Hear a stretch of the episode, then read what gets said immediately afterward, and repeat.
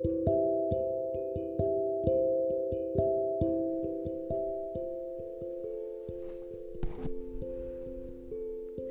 amigos, ¿cómo están? Bienvenidos al tercer capítulo de mi podcast en el cual pues bueno vamos a estar hablando sobre qué iPad comprar en 2020. Sí, señores, qué iPad comprar en 2020. Bueno, como pueden observar tengo nuevo micrófono, así que la calidad del audio va a ser muchísimo mejor porque ya hasta tengo dos micrófonos delante de mí eh, me, me encanta tanto el micrófono interno de mi teléfono que me encanta tanto un micrófono externo que yo conecté, pero en verdad el audio me ha encantado.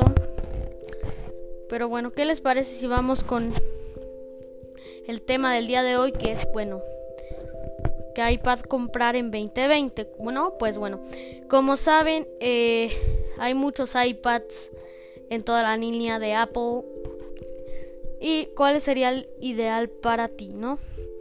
Como muchos saben, pues los iPads ya tienen 10 años de existencia y pues al tener 10 años de existencia, Apple se ha vuelto experto en los iPads, ¿no? Porque tenemos desde eh, el iPad Pro, el iPad Air, el iPad, el iPad mini. Bueno, eh, el iPad Pro tiene una pantalla Liquid Retina de 12,9 pulgadas y 11 pulgadas con ProMotion. Tiene un chip A2Z Bionic, cámaras Pro y escáner LIDAR tiene Face ID hasta un tera de almacenamiento, compatible con el Apple Pencil de segunda generación, compatible con el Magic Keyboard y el Smart Keyboard Folio. Por un lado también tenemos el iPad Air, pantalla retina de 10,5 pulgadas, chip A12 Bionic, cámaras avanzadas, Touch ID, hasta 256 GB de almacenamiento, compatible con el Apple Pencil de primera generación, compatible con el Smart Keyboard. Bueno, también por otro lado tenemos el iPad normal, el que tiene una pantalla retina de 10,2 pulgadas, un chip A10 Fusion, cámaras avanzadas, Touch ID, hasta 128 GB de almacenamiento, compatible con el Apple Pencil primera generación, compatible con el Smart Keyboard, ¿no? Eh, bueno, el que a mí más me gustó fue el iPad de séptima generación, así que me compré el iPad de séptima generación. Y por último tenemos el iPad mini, el más pro, proazo de todos, pero en primero el iPad Pro y en segundo el iPad mini, ¿no?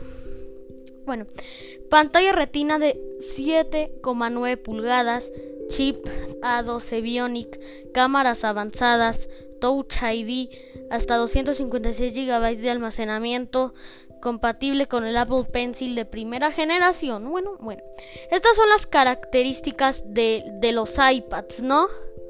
De los cuatro modelos diferentes de iPad. Y aparte, si eres estudiante y compras un iPad, de regalo unos AirPods. Eso me encanta porque para los estudiantes, yo soy estudiante, pero yo ya tengo el iPad y no me regalaron ningunos AirPods, así que no sé si algunas veces han estafado a las personas, no se sabe, así que no puedo confirmarlo ahora. Eh, yo diría que el iPad mini es como que para las personas que necesitan algo de lo mejor pero en pequeño, ¿no? Que sea muy compacto, porque sé que hay muchas personas que necesitan algo compacto, ya sea porque eh, para el espacio en su mochila, que quepa perfectamente, que no ocupe tanto espacio como es en mi caso. Pero yo me fui por el iPad de séptima generación porque creo que el iPad mini no me hubiera dado las cosas que yo quería, ¿no?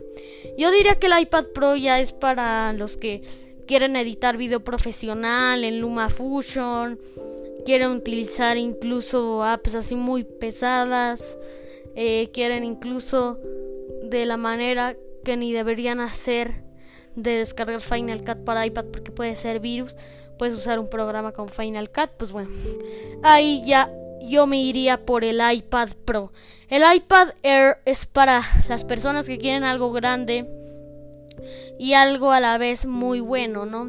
Porque sabemos que el iPad Air es este cuesta casi lo mismo que el iPad mini y que comparándolos valdría la pena más el iPad mini, pero para estudiantes, por ejemplo, el iPad Air va fenomenal, igualmente el iPad de primera este generación.